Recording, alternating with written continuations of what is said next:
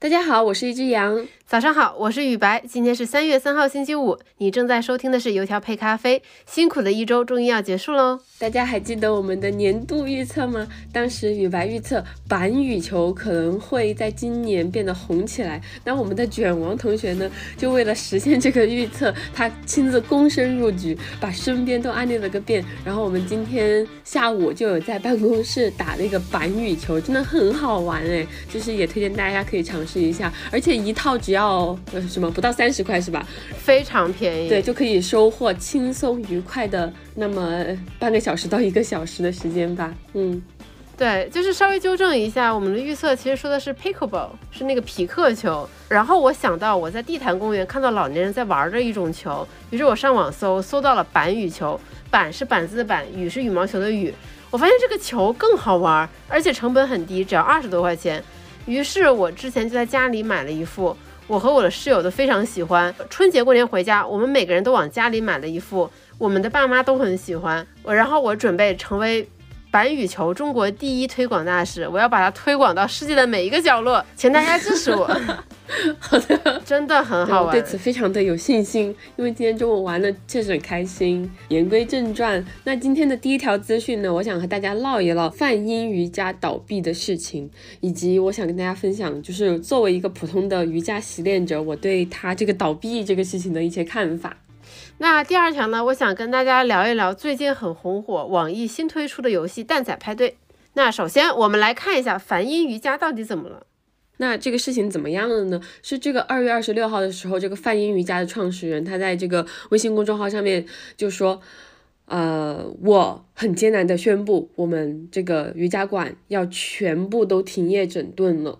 我现在欠的这几个亿元的员工薪资和会员费，我一定会还你们的，只要我人在，我就会努力的还。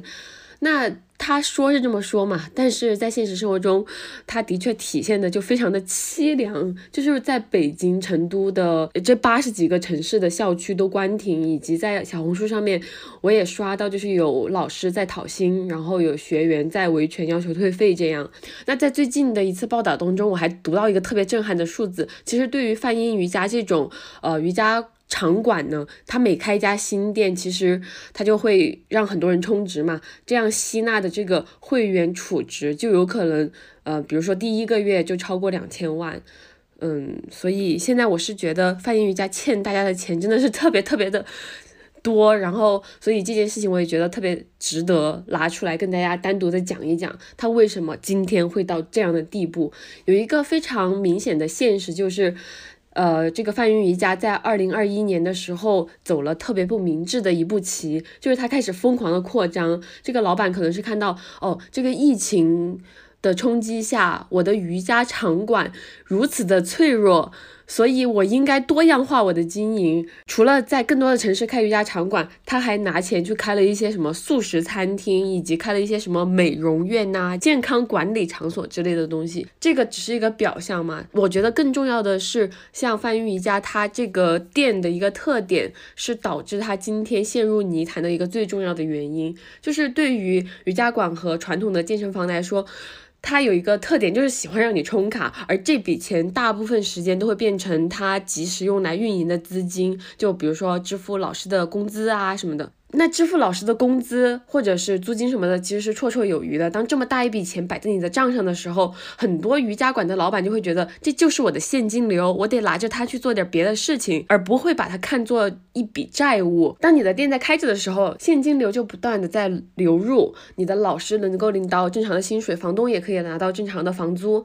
这个时候你就容易像这个发音瑜伽的老板一样，动一些比较歪的心思，就是我是不是可以拿着这笔钱当成我自己的钱一样去干点别的事情？发音瑜伽还有一个特点就是它大部分都是直营店，而且。很有趣的是，我看到一个数据，就是他每开一家这种新店，短时间内能给老板带来的直接收益，很可能就会达到两千万以上。这笔钱是非常有诱惑力的，你可以拿着这笔钱继续再去开更多的店，然后越滚越多。但其实你拿在手上的看着像现金流，实际上全部都是债务。而且我觉得，当一个公司创始人发现自己账上摊着这么大一笔钱，且自己的生意做得这么好的时候，他很容易会有一种。就是妄想，觉得自己干什么都能成，做什么都可以很容易。于是他就去做什么素菜馆啊，然后做各种各样奇奇怪怪的尝试。是的，就是像去年疫情最严峻的时候，全国各地其实都在不同的时间把场馆关闭了嘛。那这个时候就是被打懵了，就打到现实里面要去面对各种各样的问题。第一是，呃，瑜伽馆本身有很多的资金要去支付，然后另外是它的这些新的业务也需要资金去支持，整个状况经营状况就变得非常的紧张，以至于。嗯，一步一步的走到了现在的田地。关于泛音瑜伽，其实我也看了一些相关的新闻，让我印象很深的是，其实他欠员工薪水的事情已经有半年了，也就是说半年前这件事情就发生了。但是在过去的半年里，这些员工一直维持着这个瑜伽馆的正常运营，然后消费者并不知情，于是，在正常的续卡和办卡。我就会在想说，那这些员工他算是帮凶吗？就是因为毕竟泛音瑜伽在我的了解里面，它其实是一个有二十多年历史的这么一个场馆，大家都没有意识到说它有可能有一天会倒闭这样。而且人的大脑会有一种自我安慰的这样的一个机制，会麻痹你，让你觉得，呃，明天可能会更好。我们要看着更好的方向，或许一切都会好起来。但是如果关键的人不去做关键的努力，这个事情是永远好不起来的。就是我在查这条资讯的时候，其实我有看那个泛瑜伽的创始人的这个视频嘛，其实他平时也有。呃，像在开直播，然后带大家上瑜伽课这样，然后你看着他这个人就是非常的温文尔雅，你根本不会觉得他会干什么伤天害理的事情。我个人觉得瑜伽是一个非常不错的生意模式。呃，首先它不像那些传统的健身房一样需要买很多的器械，它是一个轻资产经营的模式。你来一个瑜伽店，你就可以开始练了。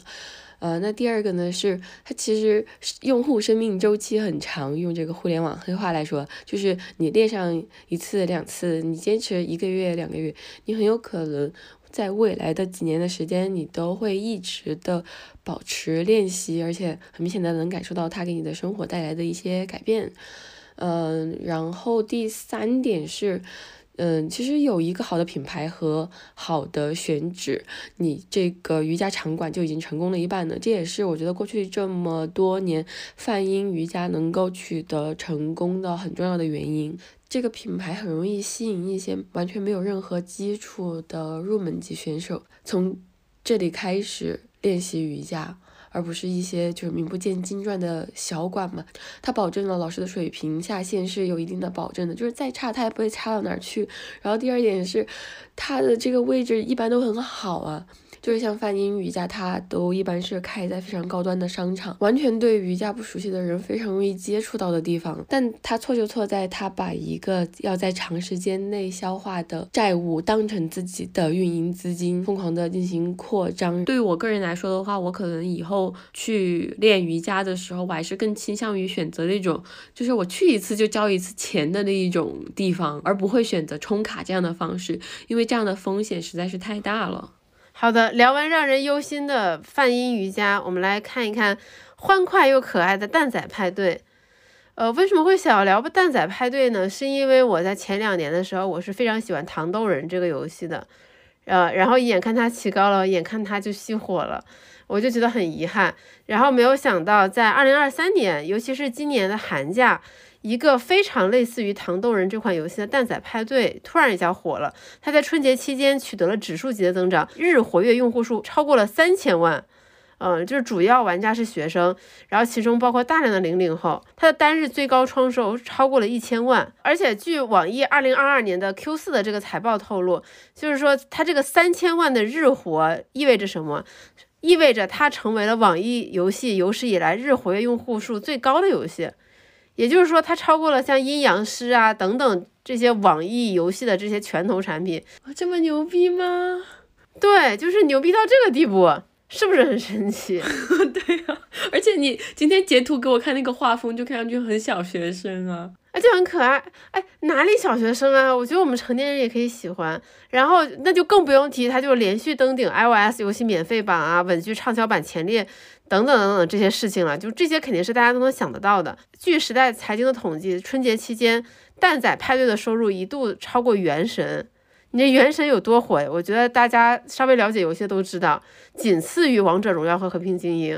非常的夸张。据数据显示，蛋仔派对近一个月在 iOS 端的收入约人民币一点八五亿元。我我之前好像在我们节目里有讲过，就是我认识的一个游戏方面的投资人说过，他自从做游戏且赚到钱了之后，他曾经想过投别的项目，发现都投不下去，因为他发现没有任何一个领域像游戏这样来钱这么快。所以他就只能投游戏。那这个游戏到底厉害在哪儿呢？这游戏其实如果不了解糖豆人的朋友，我觉得我需要花一点篇幅跟大家讲一下。呃，就是你作为你会有一个你的虚拟小人，呃，你是一个小鸡蛋人，然后你需要闯关，一般来说会有四关。然后呢，它有一些大概十几、二十几张的游戏地图，就类似于什么，我我我觉得类比到现实世界，就可能第一关是老鹰捉小鸡。第二关是捉迷藏，第三关是跳房子，你就是完全可以这样的类比，就是一些传统游戏的变种。每一关的游戏地图是随机的，那么一开始可能是一百个这样的小蛋仔，然后大家一起参加，然后可能只有前五十才能进入下一关，那么再往后可能是前二十，再往后可能是前十，最后呢决出最后的第一个人，然后它就是一个非常你完全没有压力的这么的一个益智游戏。然后画风又很可爱，所以当年糖豆人就是这么火的。然后现在蛋仔派对同样的玩法，因为它更可爱、更清新，然后变火了。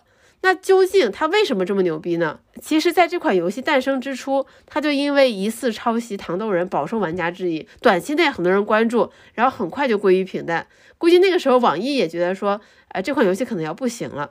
但是这个团队积极自救，然后现在创出了这么好的成绩。那我把它简单总结为以下几点。第一点就是这个游戏跟糖豆人有一些不一样，就是它的社交性和自制性非常的强。为什么它在春节期间迎来逆转？是因为小学生放假回家了呀，他需要跟朋友一起玩游戏呀。其实王者荣耀它门槛还是挺高的，你需要很强的配合，而且你很容易生气。但是你玩蛋仔派对，其实就还好。为什么说它社交性强？它是在基本的一些模式之中开发了很多新的模式，比如说捉迷藏、南瓜入侵、二 v 二等等等等。而且这些游戏模式还不定期更新，就是它的运营是非常跟得上大家的需求的，轻体量、低门槛、趣味性也强。然后它的宣传文案重点也在突出，不怕手残，派对超轻松，碰碰贴贴结交好密友。就这些宣传文案会让你卸下你的心防，因为很多人不玩游戏，很大的原因是怕自己玩不明白，怕自己玩不好，怕别人嘲笑。但是你玩这种游戏，你心里一点负担都没有。就像我们刚才说的板羽球一样，这款游戏，板羽球这个游戏就是让每个人都觉得自己很厉害，所以你就会很喜欢玩。那为什么说自制性呢？就是蛋仔派对，它其实可以让你自己制作地图。你可以通过他们提供的高自由度的地图编辑器来制作各种地图组件，来创作设计地图。这样的话，玩家就可以放飞自己的想象力。其实这不是一个很新鲜的玩法。其实，在过往的我们很熟悉的各种单机游戏，他们都有这种编辑器供大家来开发。比如很老牌的游戏《红色警戒》，它其实就有这些编辑器来供玩家来放飞自己的想象力。后来还诞生了很多很经典的作品，就是这是一个。游戏圈儿一直传承下来的一个传统，你想玩家的智慧是无穷的，他们创造了新的玩法、新的地图，其他的玩家也加入，那这这会让这个游戏变得更热闹、更有创造性。这又和之前的大热游戏《我的世界》（Roblox） 它其实是有一些异曲同工之处的。那么还有第二点，就是它的宣传营销也是非常的努力，他们主要通过小红书和抖音营销。呃，蛋仔派对的小红书官方账号粉丝达到了七十五万多。抖音平台上蛋仔派对的话题相关播放量达到了三百多亿次，这可是三百多亿次哦，非常的夸张。而且第三点就是他们非常注重和 IP 合作，他们和保卫萝卜呀、长草盐团子啊等等的各种 IP 合作，然后推出各种有意思、有趣的皮肤和场景。你你知道，像我们这种小学生。这游戏赢了这个东西不是很重要，但是但是如果有个好看的皮肤，我就很想要它，我就很希望能抽到像五黄包、长草盐团子，就这么可爱的 IP，我是真的会很想要抽到这样的皮肤。如果抽不到，我就会想要氪金。我觉得这个是很符合人性的一件事情。就在 IP 合作，包括就是在 IP 合作和抽盲盒皮肤这件事情上，我觉得蛋仔派对是做的非常好的。最后我有一个感想，就是糖豆人模式在东亚三国还是非常非常有效的。我印象特别深，糖豆人有一个地图是这样的，就是前面有一片就是很多很多方块的那种地图，它有很多格子，你需要往上踩，你要踩到上面，你才能知道这个格子是能踩实的还是是空的。如果是空的，你就会掉下去，然后你就再从起点重新出发，你就会看到这些小糖豆。大家就堆在一起，每个人都想推别人去踩那个方块。然后我我当时看的时候，我觉得这个真的很像东亚人内卷的现实，每个人都在冲唯一的一道门，大家都在冲同样的一个门，导致这个门口堵塞，没有一个人能进得去。就当时我玩糖豆人的时候，我就觉得哇塞，这游戏也太写实了，这不就是上班时的每一个社畜吗？然后看到蛋仔派对火的时候，我就觉得说很正常。毕竟中国的这些中小学生也是这么过来的，大家都想成为那个 number one，大家都想把别人从这个桥上推下去，自己成为唯一的那个获胜者。内卷是在我们的 DNA 里面的。哎呀，突然就变得暗黑起来了呢。呃，不好意思，可能是因为主播本人比较暗黑吧，所以我觉得这个游戏模式还挺好玩的，欢迎大家体验一下。我第一次玩就拿到了第二名，我感觉我还是有一些游戏天赋的，特别了不起。非常感谢于白给我们安利这一款可能平时我们都不会主动去接触的游戏，像是我真的今天是第一次听说这个蛋仔派对。然后 就感觉打开了新世界的大门呢。好的，那讲完了蛋仔派对，我们今天的一句话新闻是什么呢？就是朋友们，现在我们可以一边睡觉一边养神奇宝贝了哟。二月二十七号的时候，宝可梦官方公布了一款名为 Pokemon Sleep 的睡眠游戏，就是。一个普通的睡眠软件的功能，这个 Pokemon Sleep 它都有，但厉害的是，根据你的睡眠情况，还能一边在游戏里面召唤别的神奇宝贝和你一起睡觉哦。然后就是这个 A P P 呢，会在今年夏季的时候登陆苹果和安卓的商店，到时候我们也会密切的跟大家通告，就是听上去就觉得好可爱哦。我也很想下载这个游戏呢。对，到时候大家可以一起养神奇宝贝。好，那以上就是我们这一整周的全部内容了。我们好好过周末吧，大家这一周辛苦啦！大家大家辛苦啦，我们下周再见，拜拜，拜拜。